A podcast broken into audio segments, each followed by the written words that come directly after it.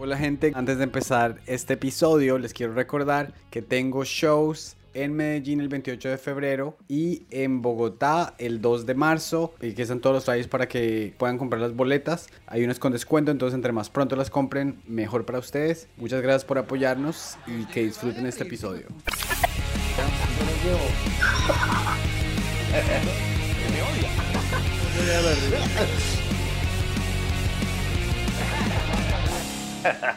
La mejor forma de empezar de un empezar. podcast. Tropezando los, los, los de yoga de... de- Bienvenidos de- a nuestro nuevo podcast Tropezando. Exacto. Bienvenidos a Pedro Presenta. ¿Qué tal le parecen estos Pero eh, muy- vasitos? muy, bien, Es- muy, con una letra muy de universidad.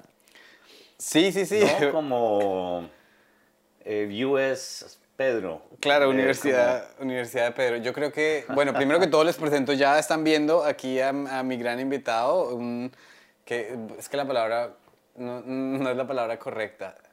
Una gran figura de la comedia colombiana, diría yo, Antonio Sanín. ¿Qué iba a decir antes? Es que es una palabra muy mala, porque, porque le Pero- da como, porque le, lo haría como, le daría como un grado de antigüedad que no es, que no es correcto. Ok. Iba a decir, es que prócer. Prócer. Prócer, sí, eso es como de Simón Bolívar. Pero definamos prócer. Pues prócer, que yo diría que pros- o sea, se me viene a la cabeza Simón Bolívar. Sí, entonces hay dos, dos, dos, dos ramas de, o sea, dos caminos para pensar. Yo tampoco sé qué es prócer. Ok. Pero yo pienso que uno es el que dio su vida por la liberación de una nación. Puede que esa sea realmente la ¿sí? definición. El que entregó su vida ya sea que no murió en batallas, porque eso es mártir, o no sé si mártir tenga una cosa religiosa, o prócer tuvo que haber muerto como Nariño, eh, como Santander, ¿no? Bolívar no murió en batalla. Afortunadamente, O sea, eh, Bolívar no fue a Valhalla. afortunadamente esto va a YouTube, entonces sabe que en YouTube si hay algo que le gusta a la gente es corregirlo a uno. Entonces alguien se va a meter y va a decir prócer y otro le va a decir al otro idiota, prócer es con tilde. Sí, prócer, es con, e- prócer no es con S. Es con Z. Exacto. Es con Z. La gente que le encanta. Prócer del latino. Ya empiezan a... Sí, pero no, no, honestamente me imagino que eh, es el que comenzó o, o estuvo De- en el cambio. de pronto. o- ¿No? Sí, bueno, ahí, ahí ya- aprendimos, ya quedamos con una, Sí. buena, con una buena inquietud. Y- Pero me gusta el, me gusta el concepto de antigüedad, que, que le quitemos el concepto de antigüedad. Hay dos cosas que nos pasa, digamos, a los que estuvimos en ese momento donde Colombia pasó de ser un lugar donde contábamos chistes a donde empezamos a contar nuestras historias, Correcto. ¿no? De una manera con comedia, pero que no, no simplemente heredábamos el chiste, sino que, pues no era el chiste que contaba el papá, que contaba, sino que era lo que nos pasaba a nosotros. Cuéntelo de una manera divertida. Correcto. Eh, y, y entonces eh, nos dicen, eh, se me olvidó la, la otra palabra que le dicen a uno los, los que empezaron. ¿Pionero? El, pione- el pionero del stand-up. Y eso Sí. pues tampoco es cierto porque antes de nosotros vino otra gente que hacía algo parecido, que era eh, el gordo Benjumea y Clima Currutia, y no todos esos de, de la gata golosa, de de la casa del gordo, donde existía ese estilo de comedia. Entonces, pioneros, no. Ok, ok. Y mm, había otra palabra que se me fue, pero que también, ah, odio, odio. Que alguien se me hace, maestro, ¿cómo estás? Maestro, ni me, jodas. Sí, Maestro, es ¿de una palabra que es- Lo que me hace falta para algo parecido a maestro. Ah, pero usted lo odia no porque la palabra le suene mal, sino porque siente que le están atribuyendo mucho. Demasiado, o sea, demasiado. Para llegar a ser un maestro, pues hay que ser un maestro, yo me imagino un maestro de 70 años con mucho conocimiento para además dar. Yo no, yo no siento que tengo tanto, yo lo que he hecho es camellar. Ok, entiendo, entiendo. Y bueno, y eh, estábamos hablando hace poquito de historia. Es, un, es una premisa bastante eh, ya común en la comedia. Bueno, de hecho, un especial de Shane Gillis, no sé si vio el último especial de Shane Gillis, Me encanta. que el tipo dijo... No me, lo- eh, no me he visto todo un especial, me he visto muchas cosas de él. Ok. Pero entonces el tipo dijo, ya me está empezando a gustar como que la guerra civil, ya sé para dónde voy. Ya di- Claro. digo, digo, tengo 34 y voy para allá. Yo tengo 41 y no me ha empezado a gustar la historia. ¿Usted cree que eso le pasa a todos los hombres o a usted le pasó a cierto... ¿Usted llegó a una edad que usted dijo, me pasó aquí o desde, desde siempre? No. Y si, es una, y si es en un periodo específico que pasa, ¿cuál es su teoría de por qué pasa? Yo, yo creo que, que, que pasa en, en- ciertos momentos. En el colegio es todo tan, tan absurdamente forzado, ¿no? Y con tan malos profesores que no son contadores de cuentos. No, no, no, no, sí. No, no, no saben contar la historia como un gran cuento que es lo que es. Entonces, eso es lo primero. Empieza un profesor, no, 1948, joven, no está poniendo atención, 1926 estuvo el martes, y usted está así. Es verdad. En cambio, si hay un gran contador, contador de historias, cuentador, puede ser un nuevo Pues concepto. sí, claro. no se sabe. Hoy en día. Pues, eh, eh, entonces le muestra a usted cuando llegó Bolívar y estaba entonces con Manuelita y tuvieron esta vaina, tenían un romance, pero no tenían nada. No, no estaban casados. Imagínese, imagínese usted la quinta de Bolívar que quedaba aquí y aquí y acá a este lado estaba esto. Entonces usted empieza a recrear la historia, empieza a tenerla en su cabeza y entenderla. Entonces este man que era soltero, que tenía que viajar a caballo, desde, primero venezolano, entonces de por sí ya cualquier cosa que hubiera dicho los bogotanos, no estoy tan seguro de lo que está diciendo el, el pisco de Caracas, Claro que sí. ¿no? claro. Entonces usted empieza a recrear realmente en forma dramática de lo que ocurrió y se vuelve un narrador de historias. Eso es interesante. Como le cuenten a usted la historia, es interesante. Entonces depende, no, no hay una edad, yo creo. Es depende de qué maestro en qué momento le contó una historia que lo atrapó. Para mí fue la Segunda Guerra Mundial. Ok.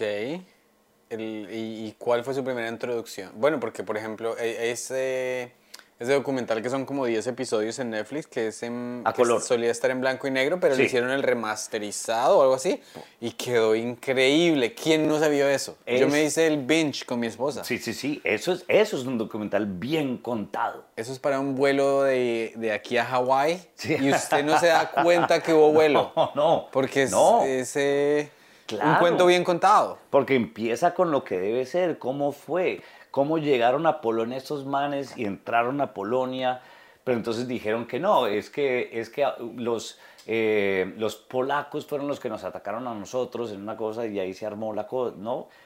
Pero, pero si se lo van contando a uno de una manera que uno va entendiendo, en, una, en un estado actual, porque esa es la otra que... eh, La guerra del Peloponeso fue en mil... No, espere un momentico, es que pensemos en Grecia. Hoy en día, ¿qué hay en Grecia? ¿Qué está pasando ahorita? Es una, esto, es, esto es aquí, el Mediterráneo, y había esto, y entonces estaba, estaba eh, eh, eh, esta- eh, eh, estos que estaban- eran los espartanos, que estaban, que creían de verdad que el hombre era lo máximo y que las mujeres eran para reproducir. Entonces el ejército era creado por eso, ¿no? Y entonces había amor entre hombres, pero las mujeres, no, eh, no había pasión con las mujeres. Entonces usted empieza a entender qué estaba pasando en esas guerras y usted dice, claro, entiendo, pues si me lo explican. No con el 1900. Claro. Del 2600 antes de Cristo. Se duerme uno antes de, sí, antes de ir a clase y, y hay cero. Claro, claro. ¿Cuáles son un par de... ¿Usted tiene algunos como datos curiosos que a usted lo dejaron así como que aprendió de la Segunda Guerra Mundial? Eh, uy. ¿Usted?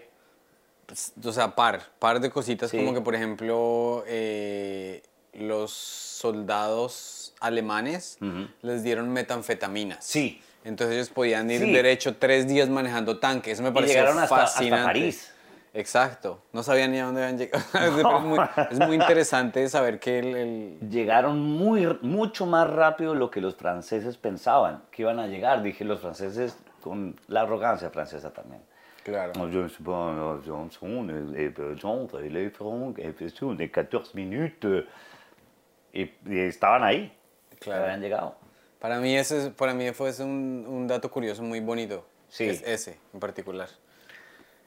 Yo creo que toda la negociación es muy interesante lo que pasó con Churchill y cómo el primer canciller, eh, el, primer, eh, el primer ministro de Inglaterra, ese que era flaco, que trató de ir a hablar con, con Hitler y llegó con la carta firmada de Hitler, diciendo Hitler acaba de firmar que no va a atacar a Europa, que no va a atacar al mundo. Eso recuerdo ese momento. Eso es, eso es muy loco. Porque eso es una telenovela. Eso es un traidor, es un villano. Claro, claro. es un villano estilo Batman, ¿no? Es el, es el mejor villano que se ha escrito en la Tierra. Es, es el, por segunda vez se iba no contra uno, contra dos, contra cinco países. No, contra el mundo, papá. Eso es soberbia. Y, este, y ese olía coca también, ¿no? No, no, no, es- no- nunca estuve ahí. Pero. Pero creo que también lo aprendí yo. sí, Claro. eh, pues, pues es- tiene sentido. O sea, para hacerle con tanta energía tiene que estar más Es que también estaban que- con metanfetaminas. Metanfetaminas. Y también estaban eh, probando todas las drogas contra el Parkinson que tenía tan berraco. Ah, él tenía Parkinson. Hay muchos videos en que está, en, está sentado y está... Ese sí lo he visto. Ah, sí, claro. Entonces, o no sé si es por todas las drogas que le habían metido ya. Es que ¿Usted cree que ese man dormía? No, pues que ¿quién va a dormir? Hitler no, no. No, ¿Qué? ¿Qué va a dormir? Usted que- si usted tiene un problemita con un amigo algún día y no duerme cuatro días diciendo yo qué dije, yo qué hice, ¿será que este tipo? Y esto es contra el mundo. O sea, contra países, güey. Enteros. Sí, es pues. En esa época que 400, 500 millones, mil millones en esa época contra Rusia. Es que se metió contra Rusia. Eso me pareció a mí también muy interesante, el hecho de que trataron de meterse a Rusia en invierno. Sí, Y, y- fue la- y había generales que decían, pero no se metan a Rusia en invierno, pero, pero, si, el- pero si el patrón dijo que hay que ir, pues hay que ir. Que eso es increíble de guerra, pero, pero de la guerra, pues de, de- pues sí.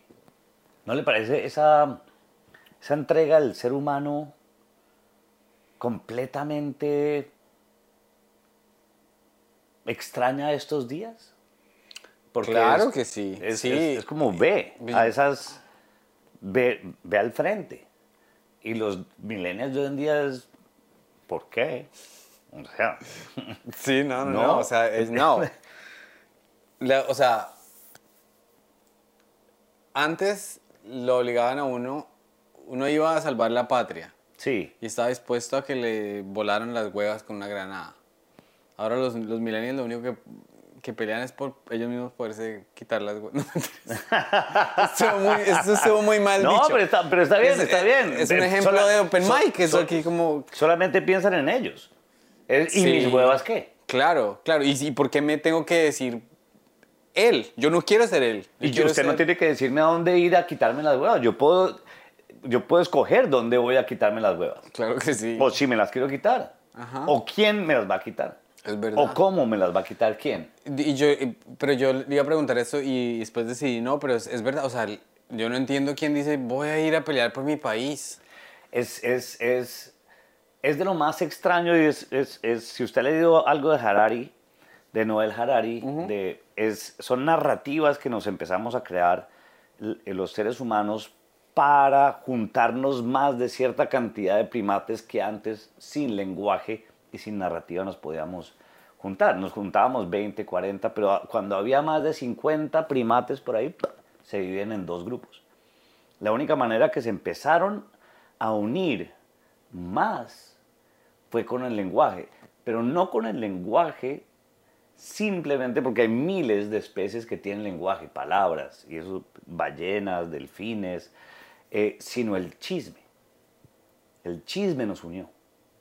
Y yo siempre he imaginado esto y es porque el chisme, el lenguaje es, hay un águila, entonces usted mira para arriba. Eh, o hay, hay un jaguar y, usted- y los micos miran para abajo, los primates. Pero usted de pronto dice, hay un águila. Y usted hace, y le, tum. Eso es mentira. Eso es engaño. Claro. Pero es engaño verbal.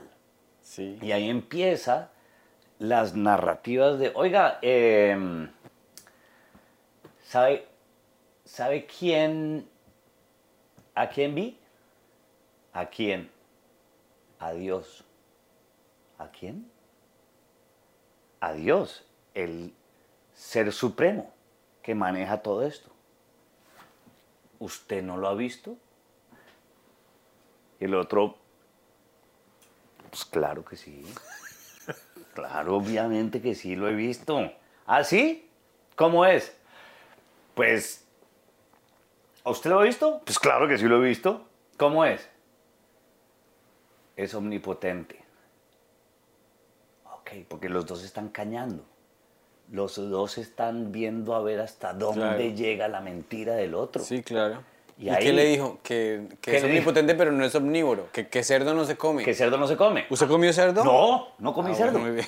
porque, porque si no, no va al cielo. Y- no, el, ah, sí, me habló del cielo a mí también. A mí también me habló del cielo. Ajá, muy bien. Y el cielo eh, queda en el cielo, obviamente queda en el cielo, y allí vamos todos a, de- después de, de- vamos a estar con él. Los Y hay, muchas, hay muchas vírgenes, porque, porque o sea, si uno se porta bien, pues tiene que, obviamente. tiene que estar apretadito, ¿no? los de allá creen que es todo lo contrario. Pero... nos- Vírgenes mujeres, ¿no? Porque no se va a Ah, no, poner sí. usted a andar... y eh, jóvenes. Como pues, María, no más de 16. no, más de 14. Que es que los, los seres humanos creemos unas leyendas. A mí, Pues- a mí me preguntó mi novia Saudi, una novia de Arabia Saudita que tenía yo. Me llamó y me dijo, estoy leyendo las escrituras. Y necesito que me... Que me que- que- ¿Tú crees que yo soy lo suficientemente bonita para ir al paraíso? Me preguntó ella. Ella, de hoy en día. Hace 10 años me lo preguntó. ¿Tú crees que yo soy lo suficientemente bonita para, Para ir entrar a- al paraíso. Y, y- y usted le preguntó, ¿por qué? ¿Hay una regla de, hay una, hay un estándar? Como que ella, pues me imagino que había una, un verso en el. Corán que decía tales. Debe ser. Y sin, sin buscar remate, porque a, eso yo nunca le pude encontrar remate, pero pues realmente qué estaba haciendo ella.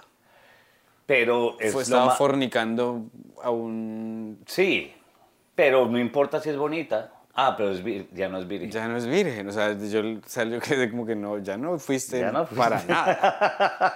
estás lejos. Sí, exacto. Pero estás lejos de estar como las vírgenes. Puedes ir de pronto, pero no ser parte de las vírgenes. Correcto. Pero puedes ir al cielo.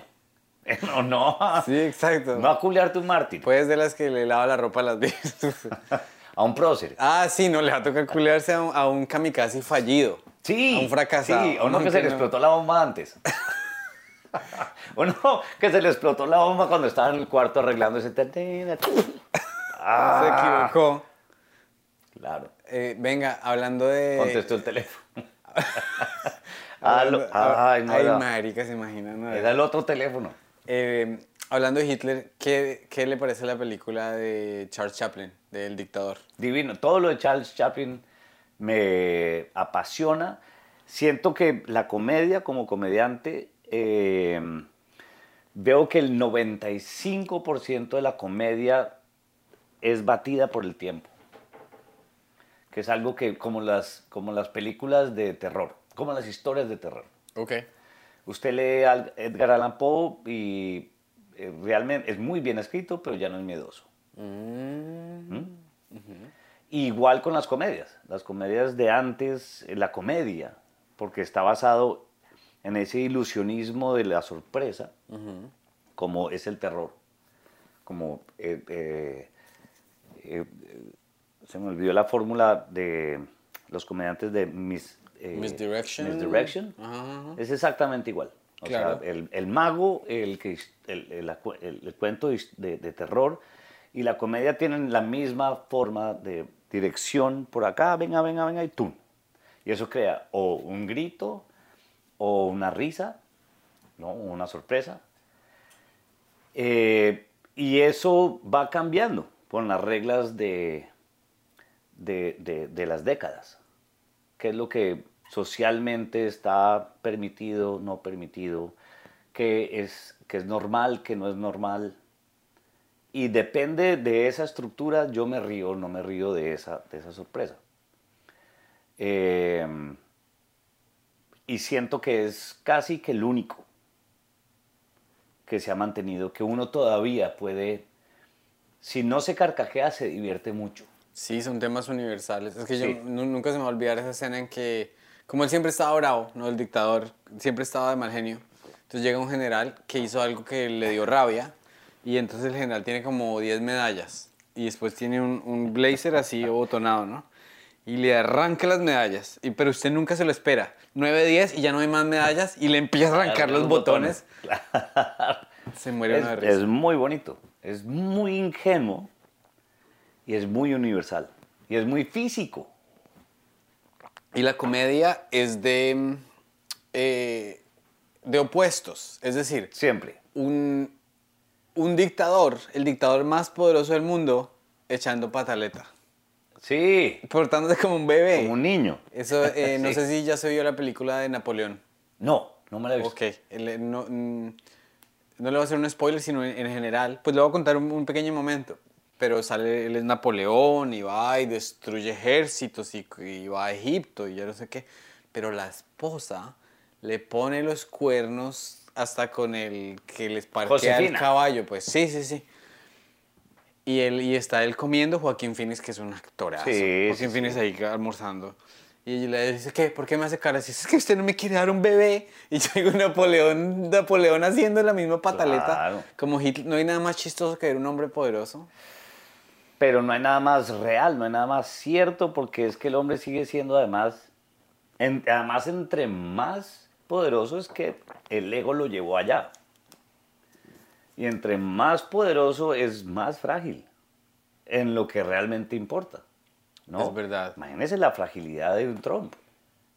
Imagínese, usted no me cogió la mano Es al un lado del payaso, Papa. es un payaso. Claro. Sí, se vuelve muy infantil, se vuelve... Por eso es tan divertido ver todos los que imitan a Trump. ¿No? Porque pues es que... Es que... Es eso. Es un niño teniendo unos... Unas pataletas. Claro, es y, que... y cada vez que uno ve a Trump en diferentes lugares, está teniendo es pataletas. Lo de ayer, estos días de, de el que él eh, dijo algo con Biden, o, y él, eh, lo saco de maga. El que vote por Biden, lo saco de maga. Sí, como el- es mi balón. Sí, claro, este es mi juego. Qué weo. Ven, hablando de eso, eh, sé que es una persona que como que le tiene mucha pasión a la historia. Me imagino que usted ha visto Colin Quinn cuando hace esos... Colin Quinn que El hace de Nueva York esas, es esas, esas Sí. cosas que va a hablar de la Revolución Francesa, que salta Sí, para allá, sí, me encanta, allá. me encanta. Antes de que entremos a hablar de su especial, que la verdad me pareció muy bueno y quiero discutir en detalle, lo felicito porque salió muy hermoso. Gracias, Eh, Pedro. la, la gente Viniendo puede ver usted, en- porque honestamente eh, admiro mucho la comedia y la escritura de Pedro, que es, es, es muy... La palabra que quiero utilizar es muy delicada. ¿Sí me Gracias, entiendes? gracias. Como... eh, es como armando una bomba. Mm, gra- ¿Me ush, entiende? qué, qué cumplidas, muchas gracias. Sí, entonces la arma con mucha delicadeza para que totee donde tiene que totear. Gracias, gracias, gracias. Em, bueno, aquí se me, se me fue la paloma, pero puedo continuar con que- Con que Colin. Quinn estaba. Con Colin Quinn. Eh, es- este especial está muy basado en, en las relaciones, en el amor, en las etapas de la vida, en tener los hijos. ¿Cuál es el tema del siguiente especial? ¿Cuál es un tema que usted no ha explorado todavía? Que usted diría, uy, yo tengo que hacer un... Porque usted siempre le pone un hilo narrativo a todos sus especiales. Sí. ¿Qué, le queda por to- ¿Qué le queda por Eh, tocar? Yo, yo, el- el- lo que estoy escribiendo, todo va relacionado con, eh, yo tuve la fortuna de vivir un cambio como ser humano, de vivir un cambio que en la, en la historia universal no se ha vivido. Ese, o sea, eh, usted nacía en la época de Alejandro Magno y a usted le entregaron una espadita, güey. O le entregaron una gran espada porque era hijo de no sé quién y de no sé quién, no sé quién, y eso no ha cambiado. Hoy en día usted puede ser un sudafricano que a los 30 años sea el hombre más poderoso del mundo. Sí. Entonces ese cambio es supremamente emocionante. O sea, Elon Musk. ¿estamos Sí, claro. O sea, un sudafricano blanco. Sí. pero, pero, pero eso es lo que a mí me alucina. Yo viví toda la época, yo viví toda la adolescencia análoga. En mi casa no hubo computadores hasta, los, hasta la universidad. Nada. En, en un momento en la oficina de mi papá, que era arquitecto, había un IBM, donde de vez en cuando uno podía hacer, ir a hacer un, en vez de escribir en máquina, para poder corregir y huevonadas, porque antes pues uno no podía corregir sino con, con el liquid paper y con la huevonada. Pero es- esa fue la primera vez que yo puse print y, y salió algo. Pues tenía 18 años. Entonces me alucina todo el cambio, me alucina todo el cambio de- de- de posiciones humanas, de lo que no teníamos, pero peor, lo que no tenían nuestros papás. Pues yo estuve en la mitad, de casi que de la nada al todo. Que ahorita tenemos que es miedoso. Y es, no, yo, no, eh, como pones un tatuaje, me vengo a quitar la hueva izquierda. Ah, ¿Por qué? Si me da la gana. Sí, claro. ¿no? Porque siento que nací con el derecho de quitarme la hueva izquierda. Punto. O sea, no me quiero quitar un ojo. ¿Por qué? No sé por qué. Me lo quiero poner aquí. Sí. me, lo quiero, me lo quiero poner en la hueva. Y me quiero poner la hueva aquí. sí. ¿Por qué no? ¿Por qué no? Exacto. Ese es mi derecho. Porque si hacen una película de usted, entonces las personas que tienen una hueva de ojo se van a sentir insultadas. Eh, pero de pronto va a crear un nicho de gente que quiere tener huevas en los ojos. es, que es, es que es tan raro y todo, es, todo está bien. ¿Quieres hacerlo? Hazlo. Estás en tu derecho. Pero porque la tecnología y las comunicaciones están, diseña- están diseñando para eso. Todo. Claro. Un ratón tiene una, una- una oreja en la espalda. ¿Lo vio? Sí. Pues en, South Park, pero South Park se basa en la Sí, realidad. sí, sí. Genéticamente hicieron un ratón y le, le pusieron células de, de una oreja y le salió una oreja en la espalda. Claro. También están haciendo al- al- trasplantes de corazón de cerdo a seres humanos. Sí. Cerebro de cerdo ya tenemos. Siempre. Corazón. Ojalá fuera tan noble. ¿Cierto? Eh, pero eh, lo más raro que leí hace poquito es que están, ya hay un par de implantes de corazón, pero en algún momento en toda la evolución del trasplante de corazón sintético, se dieron cuenta que no necesitaba palpitar, sino era un motorcito. Entonces hay gente hoy en día en el planeta Tierra que tienen corazones que no palpitan. wow. ¿Eso no cambia todo? Y es un motorcito que está manteniendo todo igual, fluye todo igual por todos lados. Pero usted siente... Y tiene mucho sentido porque, pues, o sea, nuestros ojos necesitan parpadear por proceso de lubricación. Pero Claro. puede que un ojo biónico nunca necesite parpadear. Exactamente. Y, y- y- y además el- la mayoría de las cosas funcionan por espasmo. Nosotros, o sea, todo es como un impulso eléctrico que llega y algo produce un espasmo. El corazón son espasmos, estos son espasmos, ¿no? Son pequeños, estamos repletos de, de pequeños espasmos. Qué bonito que llegue ese día donde, donde no parpadeen los robots. Sí. Porque me voy a sentir mucho menos robótico yo. Porque usted siente que no parpadea. Pues yo siento que siempre ando así. ¿Sí? Sí, pero ¿sabe qué? ¿Pero me, eso es su sensación o se lo han dicho? me lo han dicho. Le han dicho Un- que... un- una, una de mis grandes luchas, llevo un año tomando clases de actuación. Bien. Y una de mis grandes luchas es, no sé si usted me puede dar un consejo. Ayer estábamos con la profe, entonces yo siempre tengo el problema de que cuando, cuando yo estaba hablando con mi esposa, yo voy mirando en el tren, voy mirando Yo le para ayudé en un casting, ¿se acuerda que un día Sí, claro un que sí, casting? muchísimas gracias. No, no, no. No era para Eh, eso, sino para que usted sepa que yo, a- partir de eso, puedo Sí, claro. ver claro. lo que hace. Claro, entonces, por ejemplo, yo cuando yo estaba hablando con mi esposa, cuando estoy hablando con mi esposa, podemos ir en el, en el Uber y yo estoy mirando 55 cosas y le estoy escuchando. Sí. Pero el, el- el contacto visual es Cero. casi mínimo. Mientras que yo tengo ese pequeño bloqueo de que estoy, mi, mi profesora y yo estamos en una escena, entonces yo pues como me estoy concentrando aquí, tengo que estar concentrando aquí. Sí. Y, y lo que Sí. hago es lo menos humano del mundo. Sí. Entonces, por ejemplo, ayer ella me dijo, quítese los zapatos porque yo era un instructor de Sí. tenis en la escena. Entonces, pues acabamos la lección, para que se sienta menos robótico, póngase los zapatos. Y ella, y cuando me los quité, mm, no habíamos empezado la escena, pero me dio vergüenza. Yo dije, ¿será que tengo pecueca? Pero yo no me he dado cuenta de eso, sino que mi cuerpo escondió los pies. Claro. Y después mi cerebro dijo, marica, usted tiene miedo de que tenga pecueca. Claro. Y yo dije, qué bonito que algún día yo pueda llegar a hacer en una escena la naturalidad de lo que yo estoy experimentando, como si fuera lo que, lo que el, el- el personaje está experimentando para Y- darle como esa textura. ¿Y usted ¿Sí tiene sentido? Pero, totalmente. Pero entonces la pregunta es, ¿usted quisiera hacer eso lo más natural posible? Es- o sea, la, la analogía viene, por ejemplo, al a, que haces un show en español, en, en, en DC. Que usted le, le recomiendo, esa, si quiere yo le, le cuadro un show cuando Sí, quiera hacerlo allá en, porfa, en- en sí. español, porque es una cosa de 50, de 50 Divino. asientos, pero Donde estuvimos una vez, ¿no? explota, no. No, Eh, eh, no, nosotros estuvimos en el DC Loft. Eso se llama Room 808. Ok. Que la compró un comediante que se... ¿Usted conoce a quién es Matt Rife? No. Matt Rife es un chico que está explotado porque es como un Justin Bieber de la comedia. Ok.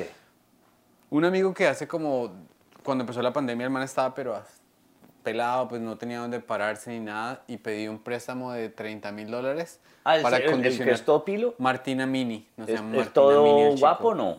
Es guapo, es latino, se llama Martina Mini, que hace mucho crowdwork. Entonces que pidió un préstamo de 30, ahorita se, ah, el, el que es todo guapo es Matt Rife. Sí, es... Pero Matt Rife es muy parcero de Martina Mini. Ah, ok, ya, Martina Mini ya. compró esta sala, un préstamo de 30 mil dólares y lo armó en la sala más humilde del mundo. Pero no sé por qué tiene una magia Ah, qué delicia esos tan lugares. brutal. Es que, mire, y yo creo que esto lo va a sentir uno siempre como comediante. No importa la cantidad de personas. Usted puede hacer una... Yo lo máximo que he hecho son 15 mil personas, Que es un montón. que es un montonón. Y, y, y usted dice, wow, pero honestamente la experiencia no, no puede ser tan chévere. ¿Me entiende? Para, un, para el ego es muy grande. Claro. Pero el ego, el ego es el peor enemigo. Porque eso no es lo que uno es como comediante.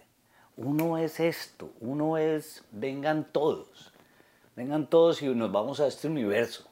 Este es el universo que les voy a presentar. Miren lo que, miren la huevonada que me imaginé.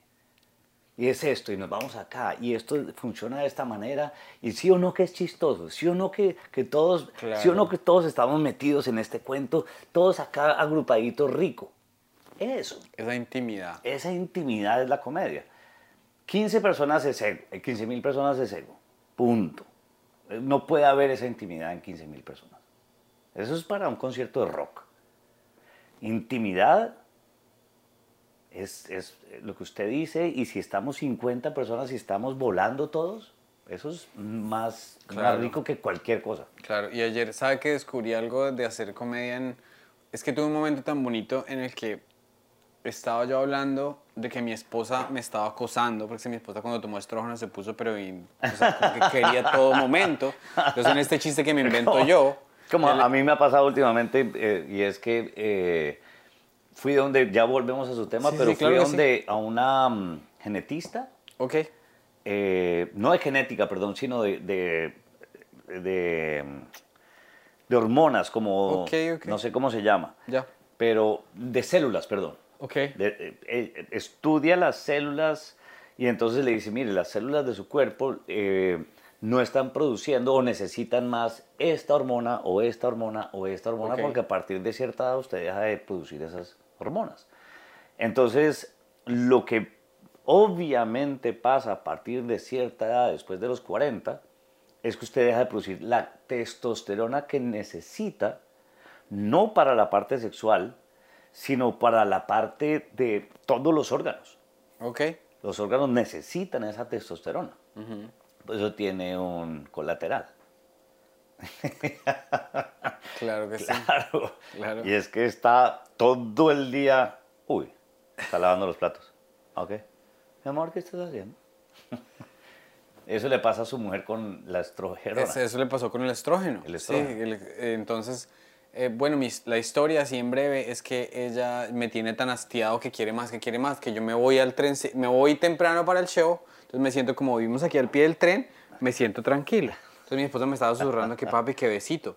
Entonces yo digo que se me viene la señora del dulce. No sé si Ya, la sí, viste, la- sí, dulce. peruanas Que y no cuatro- habla, pero, ecuatorianas. que- pero es que ellas también le susurran, ¿no? Entonces llegó, Sí, se vino una sí. señora y me empezó a decir, sí. dulce de chocolate, dulce de chocolate. Entonces yo me le emputo a ella. Le digo, señora, pero también usted, si le llevo, lle- llevo cinco días seguidos dándole y hoy quiere más. Toda- ¿Ahora todas? Eh, Sí, exacto. Entonces el- hice ese, ese act out, lo hice, pero como que estaba hablando yo español Sí. y estaba ese- esa sala encendida. Y me le acerqué a una señora como de 50 y le hice la susurrada que la señora me estaba vendiendo chicle de chocolate y después me paré, pero estaba en medio de la ola de risa que como que le da un superpoder. Sí. Me le acerqué y seguí el diálogo y dije, mejor el chicle cómaselo usted porque tiene mal aliento. ¡Pum! Y en ese momento me di cuenta que yo en inglés eso no lo puedo hacer Mm. nunca. A mí me... Uy, yo llevo... Yo, yo tengo dos problemas en inglés. Bueno, muchos. Pero, pero yo he, he pensado, porque pues, obviamente yo crecí viendo comedia en inglés, entonces para mí es wow, ¿no?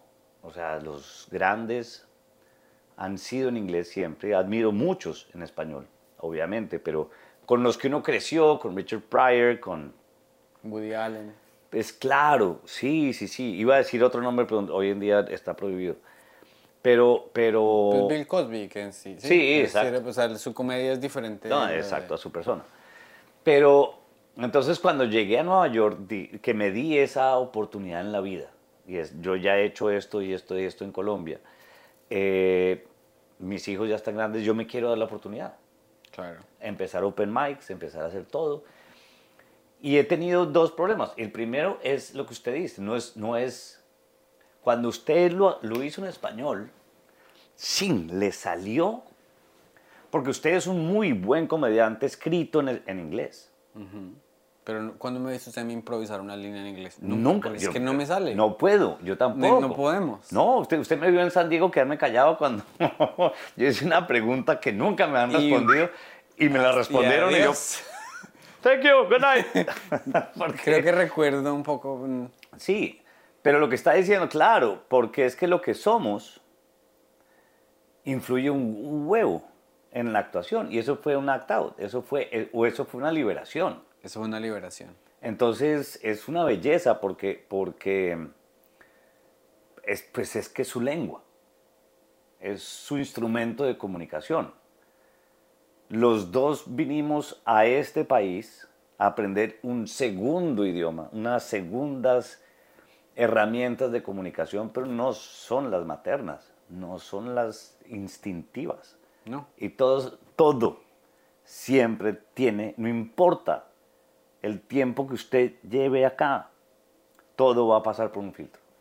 Sí, yo llegué a la conclusión con Fabricio ayer. Yo le, porque yo le expliqué, porque el Fabricio, Fabricio es cerrado, o sea, pues no, no cerrado, pero como que, pues él, ahora, y dice, ahora quiero es esto. Claro. Ahora quiero es solo aquí y no hago shows, así me toca más difícil, Sí. no hago shows, ta, ta, ta. Y yo le dije, Fabricio, yo como no había hecho comedia en español, pues no sabía comparar. Pero después de, esos, de ese show que hice yo en Washington, yo me di cuenta que si yo... Es como ser... Ser comediante para usted, por ejemplo, aquí en inglés, o para mí aquí en inglés, es como ser Messi, pero todos los tiros libres y los penaltis los tiene que cobrar con la derecha.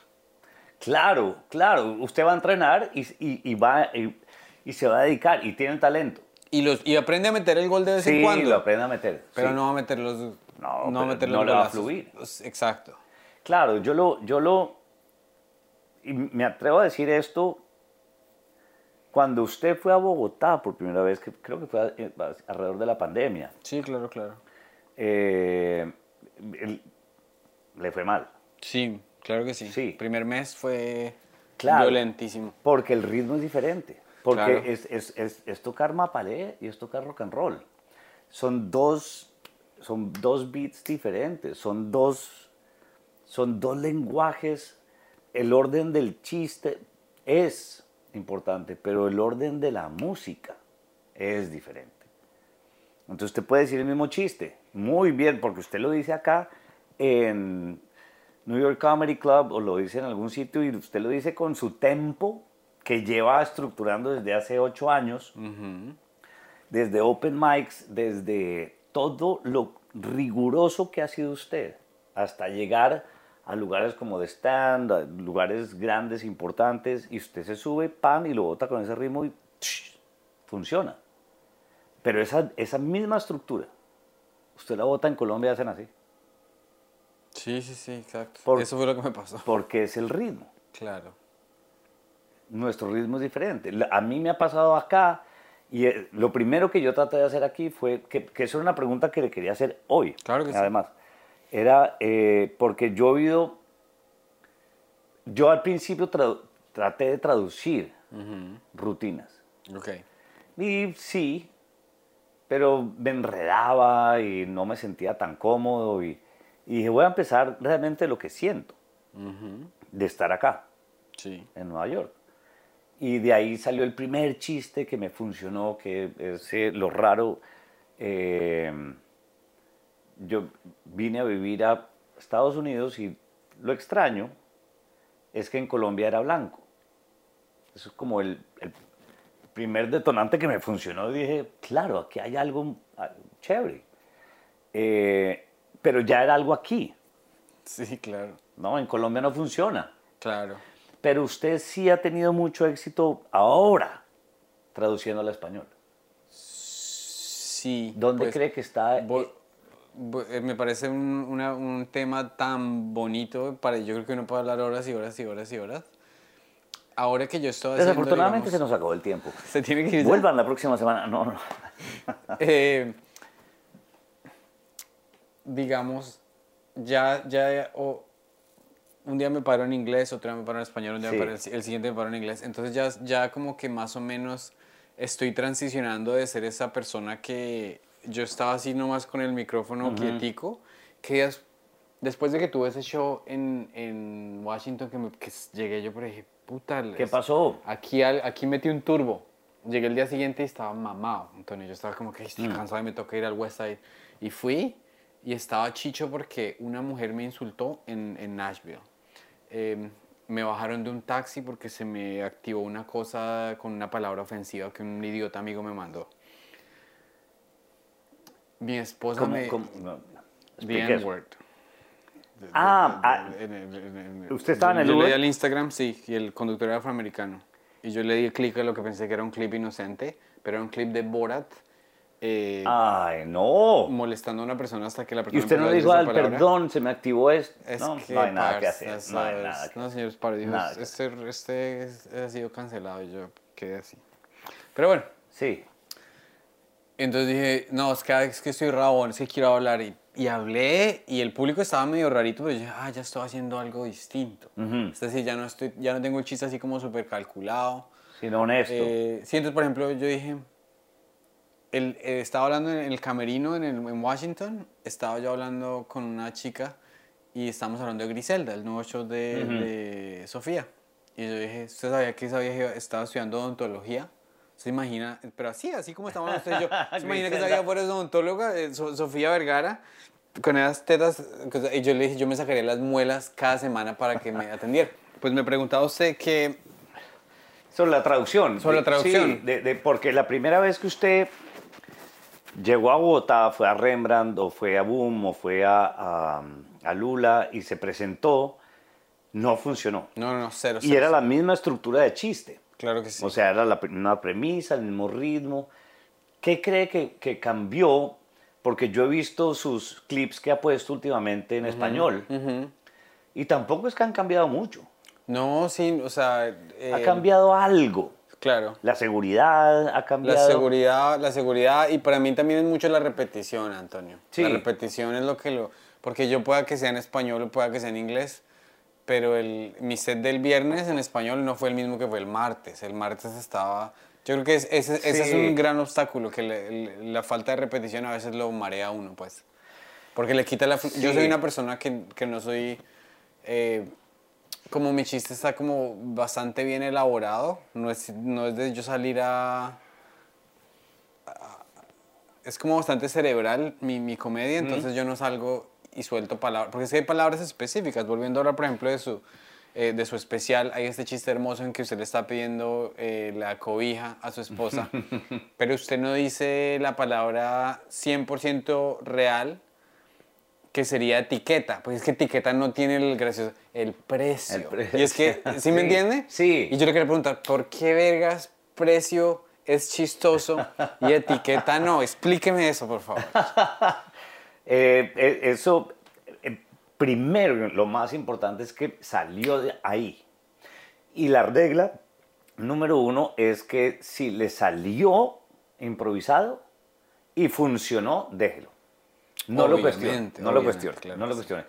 Muchas veces pensé en pasarlo de etiqueta y dije, "N- ni lo voy a pensar. No, no, no, no, No, no, no. ¿Por qué diablos? Porque si ahí lo que me salió fue, no, no, no, con el precio suficiente eh, Sí, y funcionó, Claro. pues se queda. Obviamente. Ya. Yo me acuerdo que de las primeras veces que yo sentí eso fue con Julián, que estábamos en un show, Julián Arango, que estábamos en un show y teníamos unos personajes que se llamaban los teatreros. Eh, y sus nombres eran Stan y Slasky. Porque eran estos personajes bogotanos que se paran, perdón, pero vamos a decir unas palabras. No, esos todos teatreros y todos... La vida es... Qué risa, nunca he visto uno de esos, güey. Sí. Pero me- ya me lo imagino. Sí. Me imagino que me aguantaría tres minutos con él. Señores, perdón, disculpen la palabra. ¿Usted ha pero- visto Barry? Barry, la de Bill Hader. No, eh, me he visto unos capítulos. Creo que esos Stanislavskos deberían ser como el profesor. Jim. Cusino, ese que es así como... Sí, entonces es, es la palabra, ¿no? Entonces escribimos una, una, una poesía que se llamaba Y la arruga se arrugó. Era sobre una arruga que se quería suicidar porque estaba en la cara de una viejita, que la viejita ya no la quería. Entonces quería, se estaba echando una crema antiarrugas.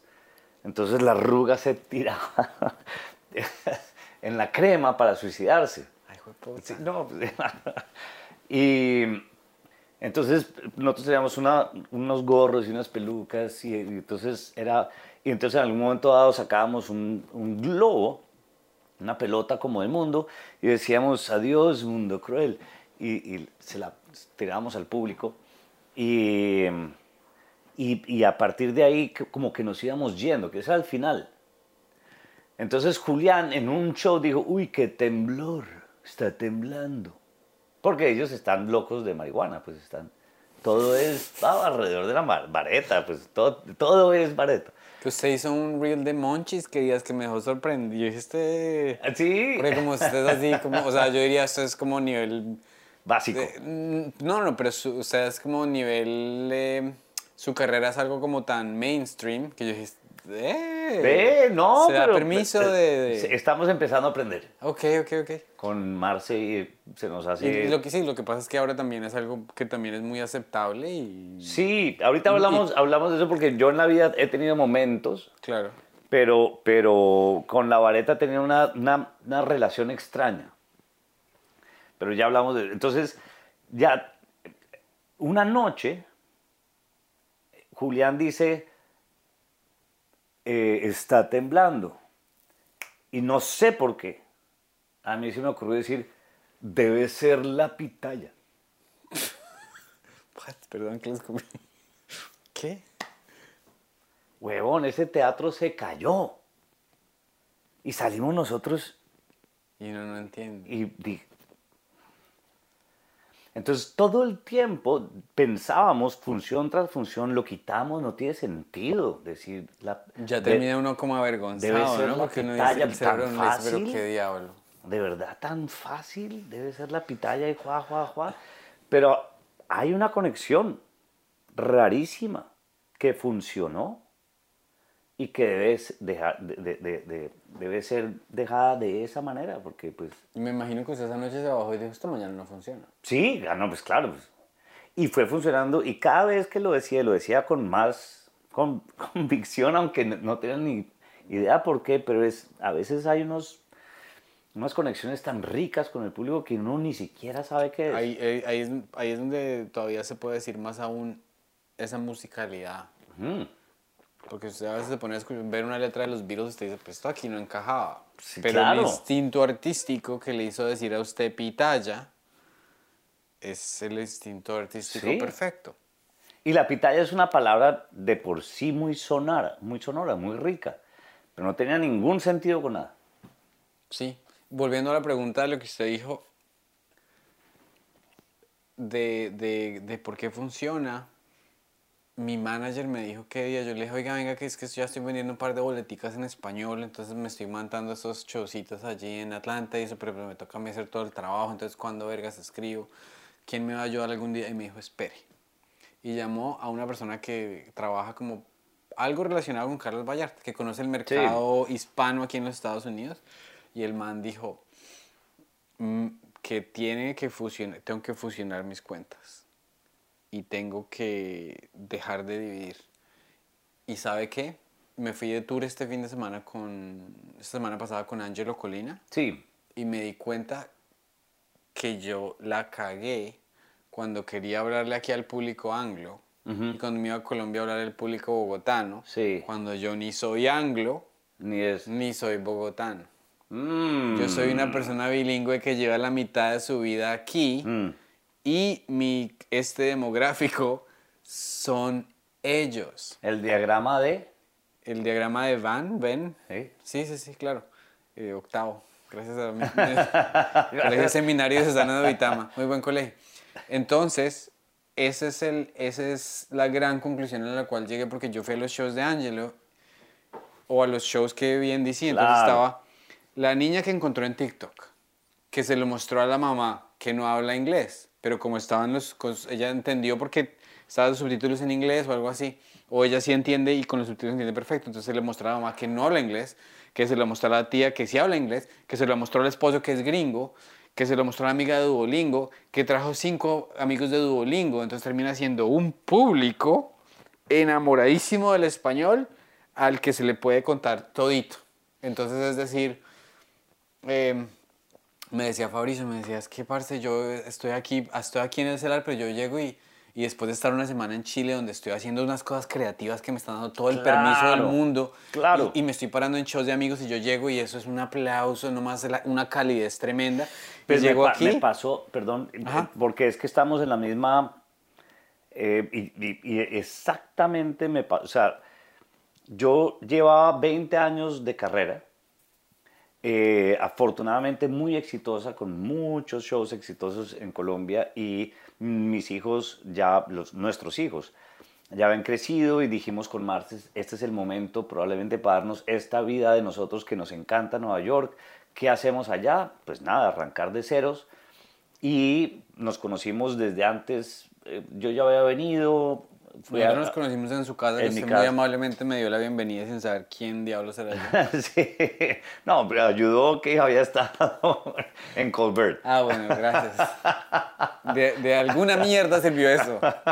Y me pagaron mil dólares. No, bien, muy bien. Ah, estuvo bonito. o sea, muy, muy, bien. importante. Claro que sí, gracias. Eh, y entonces, pero aquí significaba empezar de ceros. Claro. Y yo creo en las aventuras de la vida. Creo que esto es- tiene que ser una aventura. Esto tiene que tener siempre el vértigo de una aventura. Si no, no tiene sentido. O sea, eh, la aventura mía desde, mil, desde el año 2000 hasta el 2020 fue vertiginosa, creciendo, llegando a lugares que nunca me imaginé llegar y Correcto. a- haciendo especiales de Netflix y, y- y llegando a películas, a series, eh, ¿no? Cosas que uno, en un momento dado uno dice, ¿qué estoy haciendo aquí? Pero eso, eso, eso ya es copy-paste. Es o otra película o es, no, es otra... Correcto. Todo bienvenido y agradecido. Pero esto es de cero otra vez. Y es una aventura otra vez. Y en algunos momentos al principio, eh, Marcela, que es mi esposa, obviamente, eh, decía al principio como, ¿qué estamos haciendo acá? En Colombia tenemos esto. Y yo le decía, imagínese que esto es un safari. Imagínese que esta no es nuestra casa, sino es, es un lugar donde vamos a estar momentáneamente. Pero allá tenemos la casa. Para quitarse ese, ¿no? De por qué yo estoy acá en 60 metros cuadrados eh, y estoy yendo a unos lugares de comedia donde mm, no está funcionando. Todo es en reversa, claro. Todo es en reversa, todo es, pero es claro, es, es encontrar el chimpancé, es encontrar el gorila, estamos en la mitad del África, estamos, si, si uno lo ve, de, a partir de la aventura todo se vuelve divertido, ¿me entiende? Y, pero todo volviendo a lo que dijo eh, Fabricio, es, claro, pero volver ahorita a Colombia me pide un especial de Amazon. Yo digo, mira, pero yo estaba con, la, con el concepto aquí, arrancar, el, no, la, y de pronto, mi amor, pero ¿será que alguien se acuerda de nosotros en Colombia? ¿No? Y es, pues claro. Entonces sí, pero entonces vamos a hacer esto. Yo lo quiero hacer en la castellana porque para mí es mi casa. He tenido más de 800, 900 funciones en ese teatro. Eh, hablo con el director del teatro, me dice, claro, pero ahorita estamos llenos, es noviembre, diciembre. Eh, tengo este lunes, 2 de diciembre era más o menos. Hablamos con Amazon, Amazon nos dice, no, no sé por qué, porque no pueden esperar una semana más o dos semanas más. Dicen, tiene que ser el 20 de noviembre. Ok, entonces, pues pongámonos en la tarea, porque no hay de otra. Y Amazon exige dos funciones, grabar dos funciones, no una.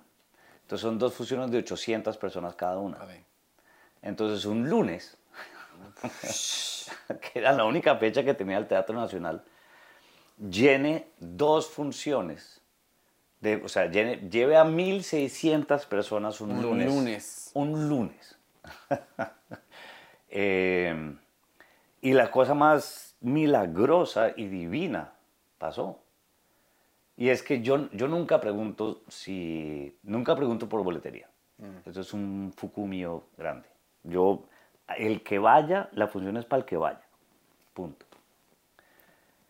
Y, y estábamos en la preparación, además porque era la producción, 25 personas, o sea, es una producción grande. Claro. Eh, y entonces todo el día estoy desde las 8 de la mañana en el teatro haciendo fotos, haciendo vainas, haciendo prensa, haciendo tan. Y, y por ahí a las 5 de la tarde oigo desde lejos a alguien, casa llena. No se imagina la... No, no, o sea, porque no ha preguntado. ¿De verdad se llenó? Yo estaba, se lo juro por Dios, estaba esperando que 200 personas estuvieran ahí. Entonces yo le dije al director, eh, hagamos todo lo posible para poner las cámaras un poquito más adelante para que se sienta lleno. Y si hay 200, yo le meto y, y- y se siente de todas formas. Si, lo, si lo microfoneamos bien, se siente. Y de pronto salir y esa sala llena. Qué hermosura. Sí, sí, fue yo en la, en la segunda función ya al final no pude más.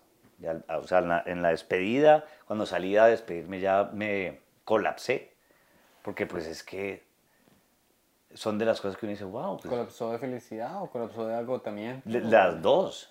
Yo llevaba, además llevaba cuatro meses en dieta con mi esposa, porque le dije, yo me siento bien en 72. Está, ha bajado de peso, ¿cierto? Sí, 8 Sí, sí, kilos. sí. Eh, me en un escenario yo me siento bien en 72. Nos estoy... recuperamos de la pandemia. Te le muestro una foto mía, yo parecía Norberto, huevón. Me salió una foto en mi recuerdo y yo dije, ¿quién es este hijo de puta con Claro. botox mal hecho, huevón? Maldita pandemia. Sí, pues estuvo divertida también. Pues sí, se hizo lo que se pudo. Sí, sí.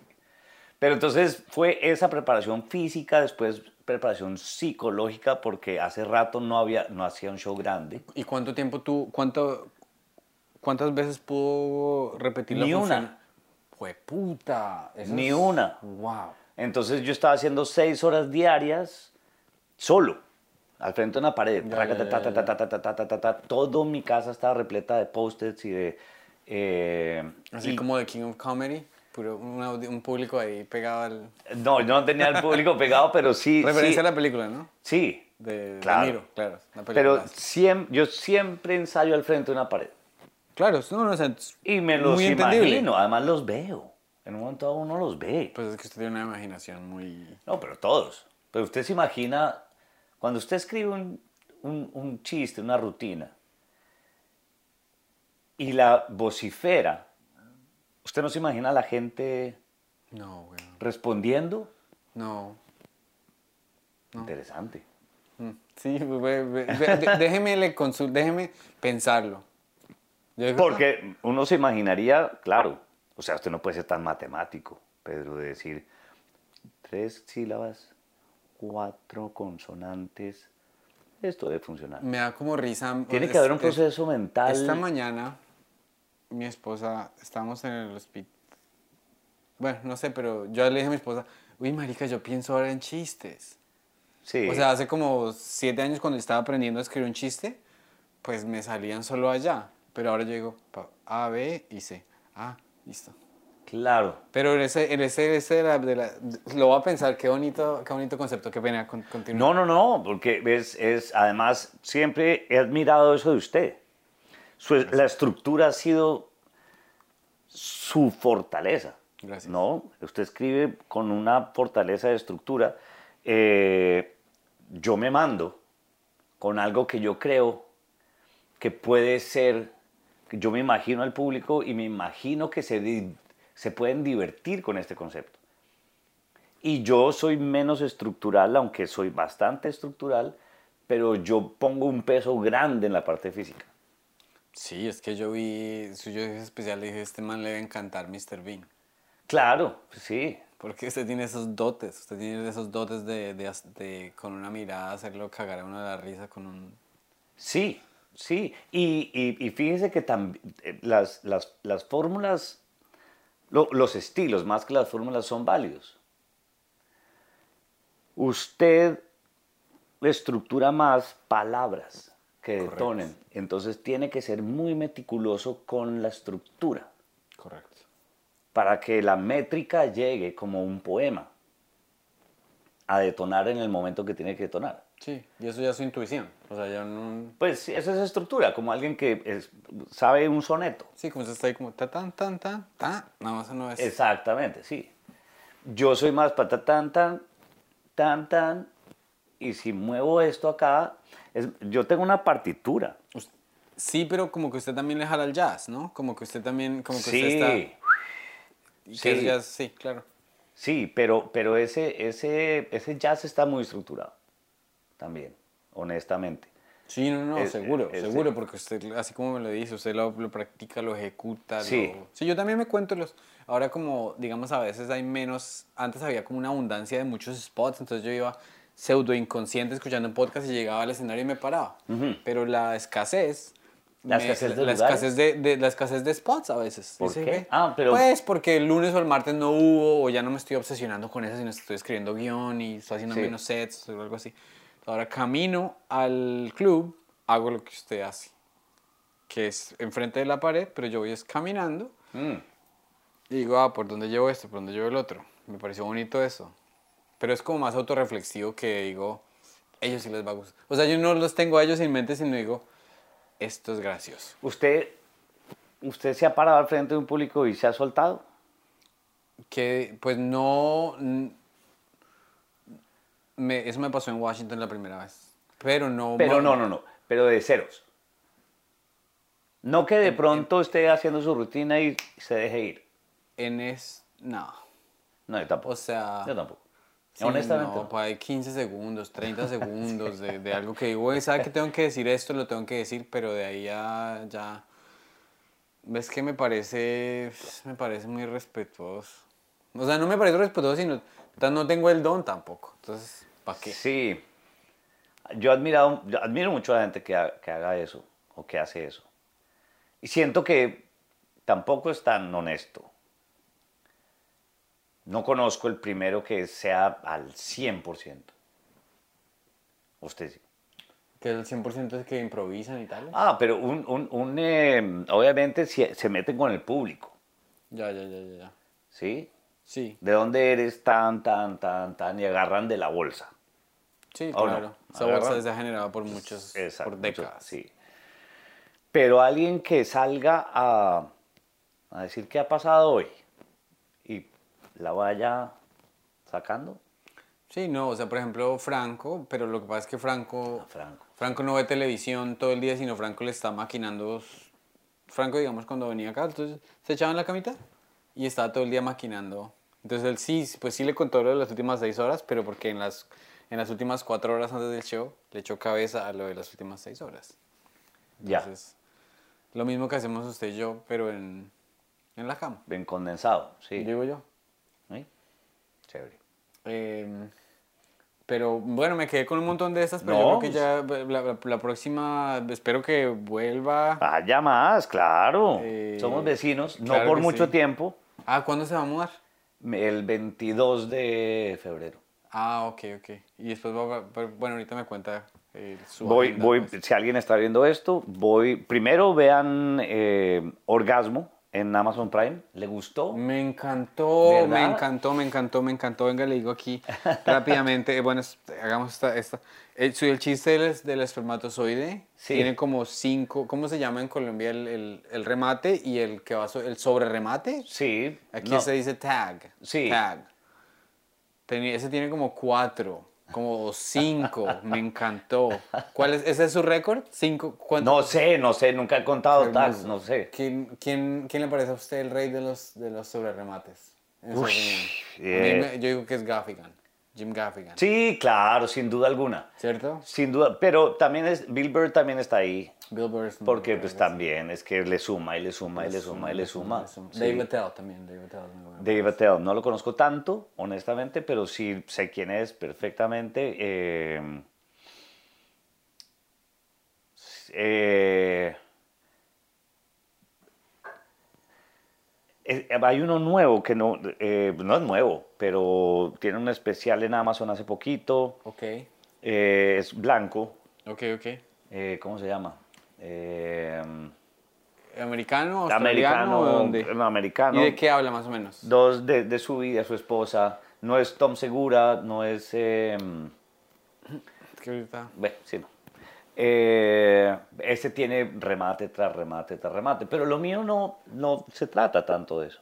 No, no, no, pero es que ese en particular Ah, me, me pareció hermoso, me gustó muchísimo em, su fisicalidad, su timing me pareció Ah, súper, súper, súper. No, yo sé, o sea, los que están viendo esto, por favor, es un Véanlo, especial increíble. escríbanme si les gusta, eh, si les gustó, recomiéndenlo. Obviamente siempre es importante que, que la gente lo vea para que uno pueda hacer un segundo. Le está yendo muy bien, pero pues eso necesita un huevo de vistas. Entonces, Y el... em,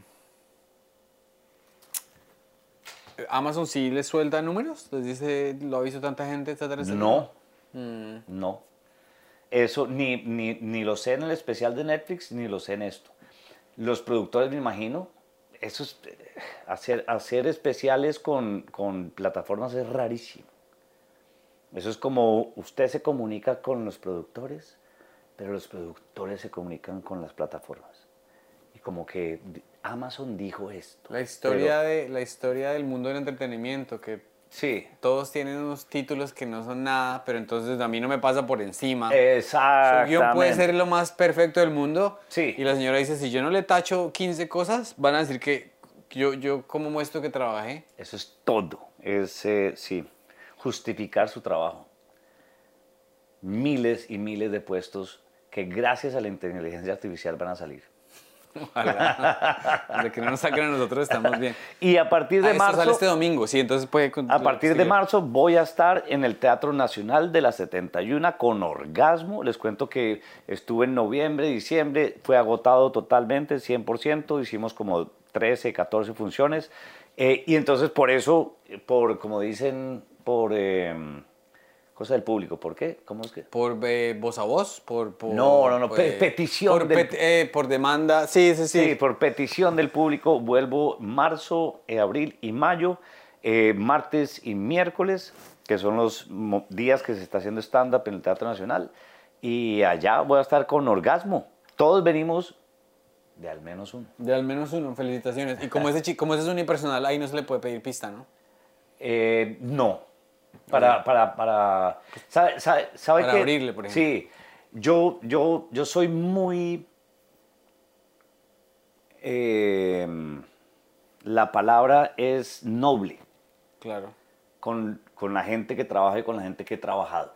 obviamente. Entonces, si usted, yo, Santi, Oscar, eh, yo los puedo meter en algo porque hemos trabajado en algo acá, no tendré ni duda. Claro que sí. Yo empecé todo esto con William, eh, eh, Willy Hatman, que Ok, William. Aguirre. Sí, creo que usted me lo ha mencionado. Entonces, él, él, él ha abierto la mayoría de los shows, Qué entonces bonito. le pedí que abriera la temporada. Obviamente, y- claro que sí. y es- cuando cuando revisen. quepa la posibilidad volvemos a trabajar Pero juntos. por su- no hay duda. Vale. No hay duda. Bueno, eh, entonces, mm, gracias por conectarse, gracias por sintonizarse. Recuerden que ya en pedrogonzalez.live sale pronto, va a salir una pequeña girita. Véanse Orgasmo en Amazon, circúlenlo por todas partes que está hermoso. Si viven en el exterior por alguna razón, en Australia, Londres, que Toronto, no digo que si por alguna razón viven ahí, que por alguna razón Amazon hizo una cosa rarísima que si yo lo busco como orgas, en, eh, orgasmo... o- Orgasmo, no, entonces hay en que buscarlo como orgasm. orgasm. Quítenle la O. Sí, no Eh, sabemos por qué. Pero bueno, gracias Antonio. Hasta la próxima. Pedrito, siempre. Chimba de charla.